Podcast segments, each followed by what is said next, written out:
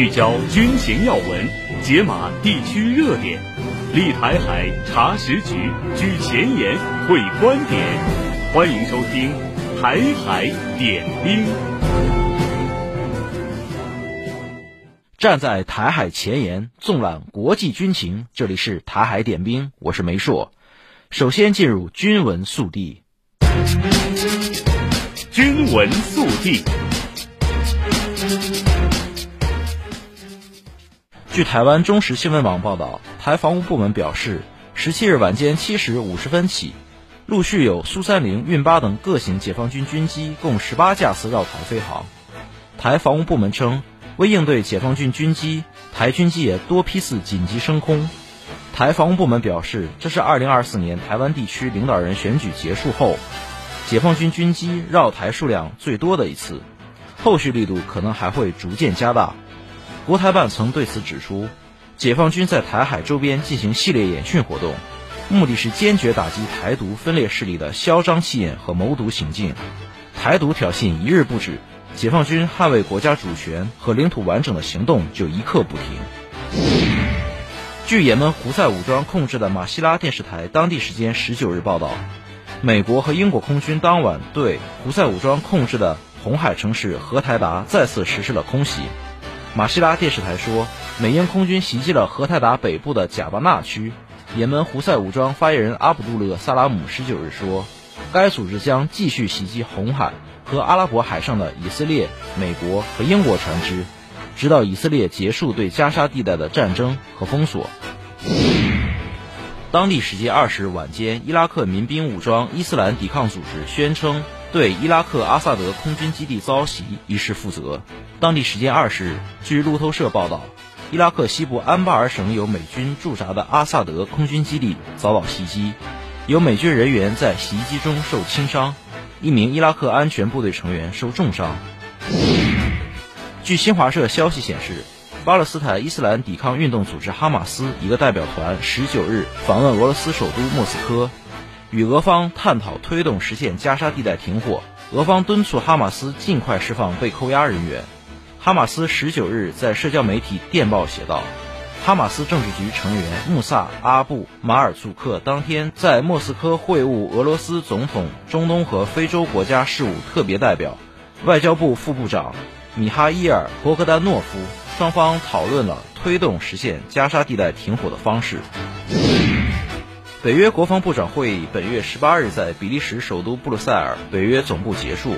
北约欧洲盟军最高指挥官卡沃利在会后的记者会上表示，北约下周开始将举行数十年来最大规模的演习，届时将有来自三十一个成员国以及伙伴国瑞典的大约九万名士兵参加。分析人士指出，这场演习是在进行恶意的战争预想，模拟乌克兰危机引爆北约与俄罗斯全面战争的情况。这场极具挑衅性的军演体现出北约针对俄罗斯的军事意图。据外媒十九日报道，以色列战争内阁成员、前陆军参谋长加迪·埃森科特驳斥了有关以军已经对哈马斯进行了决定性打击的说法。埃森科特在以色列十二频道播出的节目中说：“我们还没有取得战略成就，或者说只是取得了部分成就。我们没有打倒哈马斯。”报道指出。埃森科特的这番言论是以色列高层官员在对抗哈马斯战争方向上出现分歧的最新迹象。目前，这场战争已经进入到了第四个月。据环球网报道，当地时间十九日，伊朗海军向公海派遣了一支用于战斗和训练的军舰舰队，以执行艰巨且多层面的任务。据了解，包括布什尔号和通布号军舰在内的舰队，当天已经离开伊朗南部阿巴斯港，前往国际水域。伊朗海军表示，目前伊朗有四支战斗舰队同时在国际海域执行任务，以确保航线安全，并保护商船和油轮免受海盗袭击。据路透社十八日报道，美国空军十八日表示，由于新冠疫情和通货膨胀，以民兵三洲际导弹为主的美国陆基核武库更换工作已正式超出九百五十八亿美元的预算。报道称。这个项目的总成本目前估计超过一千三百一十亿美元，但在美国国防部长今年夏天完成一项评估后，项目总成本可能将进一步增加。虽然成本超出预算的现象在美国国防部经常出现，但民兵洲际弹道导弹的更换成本尤其高昂。据法新社十九日报道，黎巴嫩武装组织真主党高级官员警告说，如果以色列扩大黎以边境冲突，他将收到一记真正的耳光。他补充说，边境局势恢复稳定取决于加沙侵略的结束。敌人必须知道，真主党已经做好准备。我们的准备工作基于这样一个原则：侵略可能是无止境的，而我们击退侵略的意志同样永无止境。报道称，黎巴嫩官方通讯社和该国一处边境社区的行政负责人说，以色列十九日在空袭黎巴嫩南部，完全摧毁了至少三座房屋。军闻速递。好的，接下来让我们一起关注战区的演训情况。近日，南部战区航空兵某旅瞄准目标任务，贴近实战环境，展开了多架次多弹型地靶实弹训练。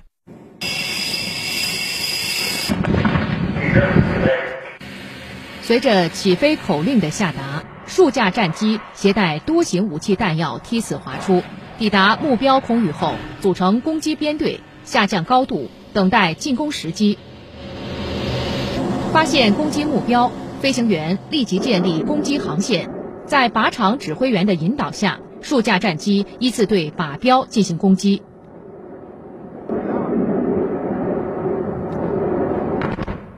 早上好，左转退出靶场。明白。新年度的首组训练就加入实弹地靶训练。对我们在间断后的技术保持有着很高的要求，这既是一次训练成果的检验，更是一次实战能力的提升。只有把理论要点延伸悟透，在地面模拟训练时勤打磨，执行任务时才能做到胸有成竹。训练从严从实，保障精细精准。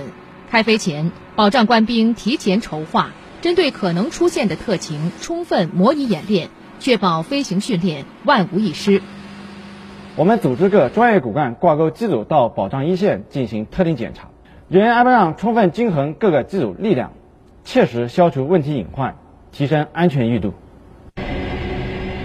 战鹰归巢，参训飞行员立刻回到讲评室开展复盘，对照视频研究战机姿态，讨论攻击航线，分析问题不足。我们瞄准任务，紧贴实战，在此次训练中组织了多架次多弹型的地靶实弹训练。立起了训练高标准，树牢了为战而训的鲜明导向，为全年的实战化训练打下了良好的基础。近年来，随着人民海军转型备战全力推进，战舰纵横万里海疆，航迹遍布大洲大洋。作为零五五型驱逐舰首舰，南昌舰以更加开放自信的姿态走向国际舞台。成为彰显大国自信和实力的窗口。大家现在看到我手中的这瓶海水啊，是咱们南昌舰珍藏的一瓶海水。这瓶海水呢，是今年他们在执行远海训练任务取得的。而像这样的海水啊，大家可以透过镜头看到，在我身后还有很多很多。这每一瓶海水都有着不同特殊的含义。我们南昌舰每逢执行重大任务，我们都会为大家采集海水。这一瓶瓶海水啊。也代表着我们南昌舰官兵的成长，呃，见证了海军南昌舰走南闯北的深蓝航迹。入列三年多，南昌舰远航白令海，战巡太平洋，以出航及出征的战斗姿态，跨越南北四十多个纬度，留下一串闪亮的航迹。二零二一年，海军南昌舰与昆明舰、滨州舰、柳州舰、东平湖舰。共同组成舰艇编队，首次赴彼得大帝湾参加中俄海上联合2021军事演习，这是南昌舰入列以来第一次参加中外军事演习。在远海，真正感受到了这种真枪实弹的战场态势带来的压力，就是要抓紧一切的可利用的态势，提升人员的训练水平。当时我们和俄方是分两个区域完成，这次。舰机海空协同对潜搜索的这个演练，中俄双方都出动很多兵力进行共同配合。作为零五五型驱逐舰首舰，南昌舰融入航母编队，承担起侦察预警、火力防卫等工作，不断提升体系作战能力。二零二一年，西太平洋某海域，南昌舰党委班子紧急碰头，这是南昌舰首次加入辽宁舰航母编队执行远海训练任务中遇到的特情。两艘外军舰艇先后转向，试图穿越中国海军舰艇编队。最近的时候。我们甚至可以看清对方舰艇甲板上人员活动的情况。当时就一个想法：国家尊严不容挑衅，即便有再多困难、再大危险，也要义无反顾地勇往直前。面对紧张态势，舰长果断下令加速，不断扩大会遇距离。外舰穿越编队意图难以实现，最终放弃。当时舰党委讲清了形势和任务的艰巨性，充分调动了大家的士气。每名官兵都卯足了干劲，都要把这个任务完成好。二零二二年五月，南昌舰作为航母编队少舰，独自前出近百海里，直面外军航母编队，承担态势侦搜任务。南昌舰党委抓住难得契机，带领全舰开展拿敌练兵。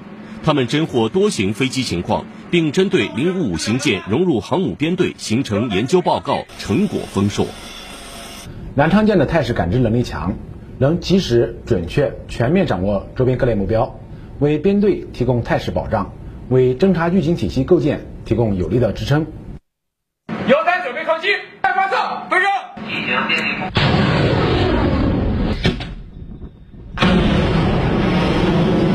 对于南昌舰舰员来说，只有两种状态：战斗和准备战斗。在人民海军驶向远海征途中，南昌舰如同一柄克敌制胜的利剑，在深蓝大洋上独当一面。我们南昌舰全体官兵必将牢记使命，坚决维护国家主权、安全和发展利益，以包容、友爱、自信、专业的态度走向世界。近日，海军某护卫舰支队平顶山舰奔赴渤海海域开展跨昼夜多科目训练。检验官兵战场应变和协同作战能力。平顶山舰刚抵达训练海区，雷达就发现空中来袭导弹信号，官兵迅速奔赴各自站位，做好战斗准备。右旋干扰弹发射。在综合研判海空态势后，平顶山舰立即调整航向航速，展开对空中目标搜索识别。雷达跟得好，有助援。放。经过连续不间断射击，主炮成功摧毁空中目标。右旋九十度来袭雷。空中威胁刚刚解除，水下威胁随之而来。平顶山舰迅速调整航向航速，发射水声对抗器材实施干扰。我们紧贴时代要求，组织实施对海空击、防空反导、对岸火力支援等科目训练，最大限度发挥武器系统作战效能，为新年度执行各项战备任务打下坚实基础。台海点兵，稍后回来。时间是一座桥，连接过去未来。时间是一首歌，它的旋律永恒。时间是一面镜子，照着这头，也照着那头。在时间的长河里，看霁月晴空，海天澄澈。烟霞舒卷，海峡之声广播电台，与你一起砥砺前行，守望幸福。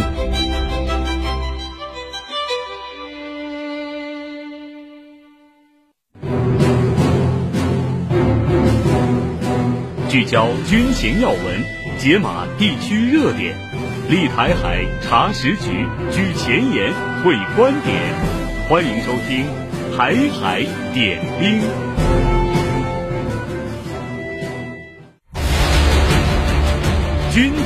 观察。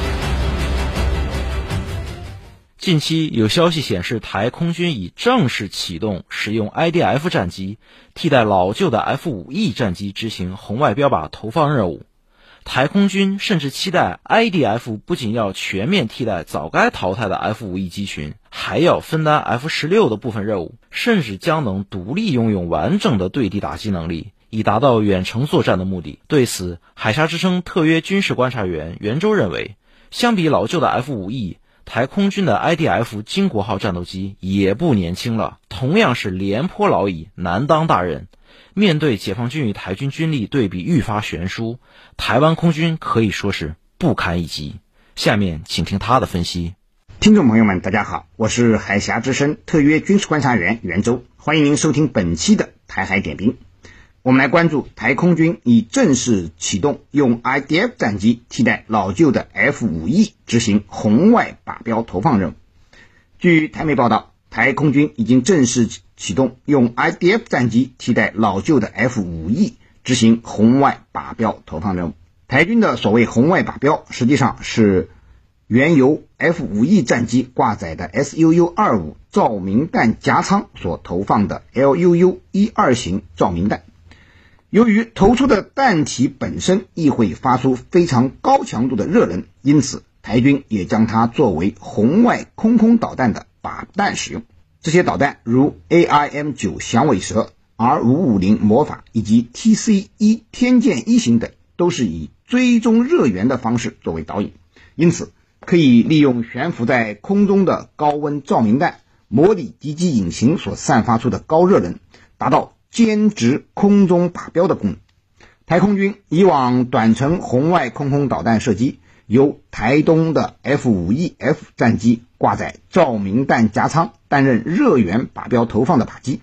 但随着台东的 F-5 战机于2023年除役，原先的照明靶弹投放任务转由 IDF 战机接任。一月十日。台航空专栏作家拍到经过改装的 IDF 战机挂上了 SUU-25 夹舱，从汉翔杀戮厂区滑出试飞，进行首次实弹挂载升空实验。台军此次改用 IDF 金国号战机接替 F-5E 担负投放红外靶标任务，根本原因是 F-5E 过于老旧，不得不加以淘汰。然而，台军面对的现实是。IDF 也不年轻，同样是廉颇老矣，难当大任了。F 五系列战机最早被称为“冷战僵尸”，是美国洛斯罗普公司六十年代末研制的一种专门用于对外出口军援的轻型战机。台湾地区空军是上个世纪七十年代开始装备这款战机的，曾经一度拥有世界最大的 F 五机群，总数高达三百零八架。其中包括二百四十二架单座 F-5E 战机以及六十六架双座 F-5F 战机，是上个世纪八十年代台湾空军的绝对主力战机。然而，随着时间的推移，这款曾经的明星战机，今日已经老旧程度严重，以至于妥善率极低，事故不断。据统计，F-5E 在台湾地区空军服役四十多年里，已经发生了二十九起坠机事件，摔死了二十二名飞行员。以至于大家都称之为飞行棺材。台湾地区空军虽然已经将 F-5E 多次升级，然而面对日益频繁的飞行事故，也不得不宣布将之提前退役，而改由台湾自产的 IDF 来接替它作为二线战斗机的任务。可惜的是，虽然相对于 F-5E，IDF 要略新一些，但是也没有新多少，同样属于落后于时代的老旧机型，唯一的区别。不过是程度不同而已。IDF 战机是台湾地区空军上个世纪八十年代求 F 十六不得的情况下自行研制出的一款第三代战斗机。虽然 IDF 在研制过程中也得到了美国的技术援助，然而受制于台湾自身航空技术水平有限，这款台湾唯一自行研发的战机服役之初便有着先天不足，发动机的推力不足。IDF 采用的发动机是一家美国小型公司生产的 TFE 幺零四二发动机，正常推力两千七百三十二千克，加力推力四千一百九十五千克。就是这样的两台发动机推动一般重量在十吨左右的 IDF 战机，也显得有些吃力。由于发动机推力小，为了整机空战推比达到一点零左右，IDF 的内油系数很低，这也导致了 IDF 作战半径很小。近六百公里左右。从发动机的推力来看，IDF 在同时期服役的三代机中属于垫底水平。正由于推力的不足，人们给 IDF 起了一个 “I don't fly”，我不能飞的绰号，可以算是贻笑大方了。这个缺陷在这次台军 IDF 首次开展红外靶标投放试验中也得到了验证。原先 F5E 挂载的方式是在左右机翼下方各挂载一具夹舱，但本次实验试飞的 IDF 仅在机腹下携带了一具。显然，由于发动机的推力不够，IDF 根本挂载不了两具夹舱。更为严重的是，同样已经进入高龄的 IDF，真的顶替了 F5E 的任务，会不会也步 F5E 的后尘，进入事故高发期，而成为台军新的飞行棺材呢？此外，通过这则新闻，我们还不难发现台空军进行空战实验方式落后的现实。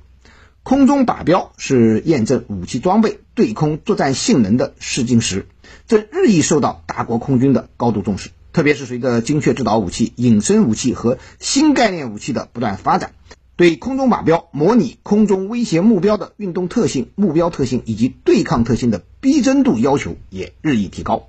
然而，台军依旧在使用航空照明弹这样简易的空中模拟靶标，只能模拟空中目标近似的红外特性。而对于像歼二零、苏五十七这些兼具了高机动性和隐身性的最新的五代战机，它是没有办法模拟的，更不用说去模拟诸如东风十七这样飞行速度极快的高超音速武器了。也就是说啊，面对解放军已经具备的降维打击能力，台军这些落后的伎俩已经完全无用武之地。以武拒统不过是台独势力负隅顽抗的幻想罢了。好的，感谢袁周老师的点评。台海点兵稍后继续。军评前沿，汇聚中外军美观点，集合各方专家言论。欢迎来到军评前沿。环球时报发布文章：紧张局势加剧，叙利亚不幸成为多个国家的空袭目标。当地时间二十日，以色列空袭叙利亚首都大马士革的一处居民区。法新社最新消息称，这次袭击共造成了十人死亡。叙利亚这些年饱受战乱之苦，而在以色列与哈马斯的战争导致地区紧张局势加剧之际，叙利亚又不幸成为那个多个国家空袭的目标。除了遭受以色列的空袭，叙利亚境内近年来还遭受过美国、土耳其、约旦、伊朗等国的空袭。虽然说这些袭击目标各不相同，有的袭击目标也是叙利亚政府的敌人，但外部力量随时可以对本国境内目标发动打击。这对一个主权国家来说何其惨烈！参考消息发表文章：俄乌冲突正引发军事革命。文章援引俄罗斯观点报网站一月十六日刊发的一篇文章，题为《无人机如何取代军队主要打击力量》。文章观点认为，无人机不仅正在成为主要的侦察工具，还取代火炮成为陆军的主要打击力量。未来。人们会看到俄罗斯军队中以全新面貌示人的摩托化步兵旅。传统上认为，陆军的主要打击力量是火炮。从很多方面来说，这种情况一直持续到今天。然而，目前的战斗实践表明，一种新型武器——无人机，正在迅速取代大炮。新部队的核心可能是一个装备精良的摩步营和两三个配备昂贵无人攻击机和大量 FPV 无人机的无人机营。使用这支部队的主要战术原则是：无人机消灭敌人，步兵占领阵地。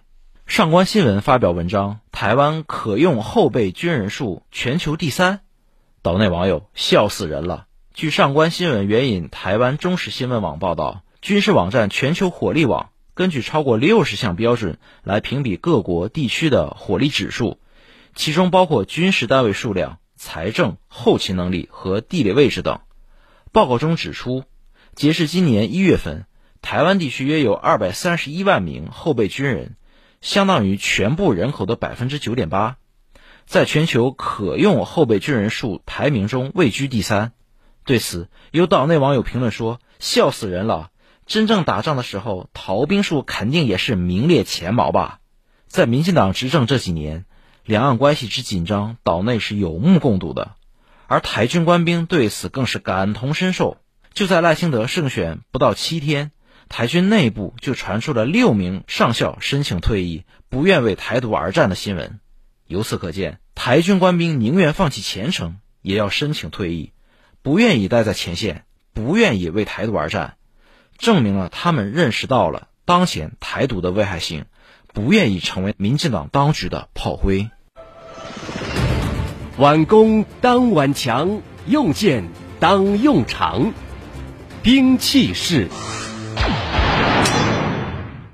欢迎回到台海点兵。今天的兵器式环节，我们再次邀请原国防大学副教授、江苏海院士官学院院长、海峡之声特约军事观察员袁周老师为大家介绍台军现役的反坦克武器。听众朋友们，大家好。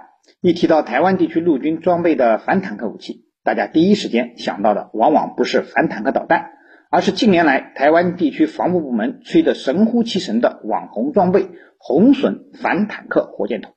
台湾媒体经常称红隼火箭筒是反登陆战的利器，解放军装甲车辆的克星，甚至号称呢、它可以和解放军的九九式主战坦克正面对抗。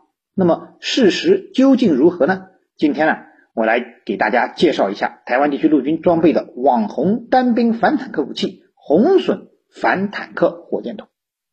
实际上，红隼火箭筒啊，是一种八十毫米的轻型单兵反坦克火箭筒，可以说是台湾版的 RPG。红隼反坦克火箭筒是为了替代老旧的六六式火箭筒而研制的。上个世纪七十年代，为了和解放军装备的新式六九式四零火箭筒相抗衡，台湾当局开始仿造美国的 M 七二轻型火箭筒，并命名为六六式反坦克火箭筒。这种火箭筒虽然价格低廉、操作简单、携带方便，不过其作战性能却不敢恭维。它号称射程达到二百五十米，但是由于其飞行速度过低，不足世界上其他反坦克火箭筒射程的一半，而且在横风条件下严重影响其精度，并不适合射击运动中的坦克。实际有效射程实际上只有五十米，而在这样近的距离上，坦克兵可以清楚地看到使用 M72 反坦克火箭筒的步兵，并用机枪将其消灭。穿甲厚度，它号称达到了两百五十毫米，但是实际上，甚至连装甲很薄的水陆两栖坦克都不能有效击穿。在越南战争中，美军主要用 M72 火箭筒打火力点和攻势，而并不是用来反装甲的。到了九十年代呢，随着解放军装甲部队突飞猛进的装备发展，射程不足一百多米、破甲能力较弱的六六式火箭筒更是力不从心。台防务部门急切地想用一种威力更强的单兵火箭筒来替代它。二零零四年，台湾中山科学院提交了所谓的第二代火箭筒发展建议，很快得到了台防务部门的首肯。二零零九年，台北航天展上以红隼命名的台军新一代单兵火箭筒首次公开亮相。从台防务部门公开的信息来看，这款新式火箭筒重量达到四点五公斤，长七百五十毫米，口径八十毫米，有效射程四百米，可以击穿四百毫米均质钢装甲或者击穿一米以上的混凝土墙。在中科院公布的试射结果中，红隼火箭弹命中了一辆充当靶子的美制 M 四八 A 三坦克。炮塔左侧高压高温射流不但击穿了侧装甲，更从炮塔右侧穿出，显示出了其强大的威力。不仅威力较大，红隼还有操作使用简单的优点。从携带状态转换到战斗状态只需要六秒钟，即使完全没有受过训练的人，也能够在很短的时间内运用自如。不过，即使红隼显示出了远比六六式火箭筒优越的作战性能，台媒对它是九九的克星这种吹嘘啊，还是经不起推敲的。一方面，红隼性能目前已经在同类武器中相对落后了。同样是八零毫米的单兵火箭筒，解放军装备的 PF 八九单兵火箭筒破甲威力就达到了六百三十毫米，可以击穿不带反应装甲的特七二作战坦克，而红隼四百毫米的破甲能力能不能有效击穿五九式坦克的正面都很难说。另一方面红隼的实战应用性不佳由于射程只有四百米携带红隼的台步兵几乎没有机会去打坦克而且即使接近到坦克附近面对当前防破甲弹能力普遍达到一千毫米均质钢装甲以上级别的主战坦克来说啊基本上没有太大作用好的，以上就是今天台海点兵的所有内容。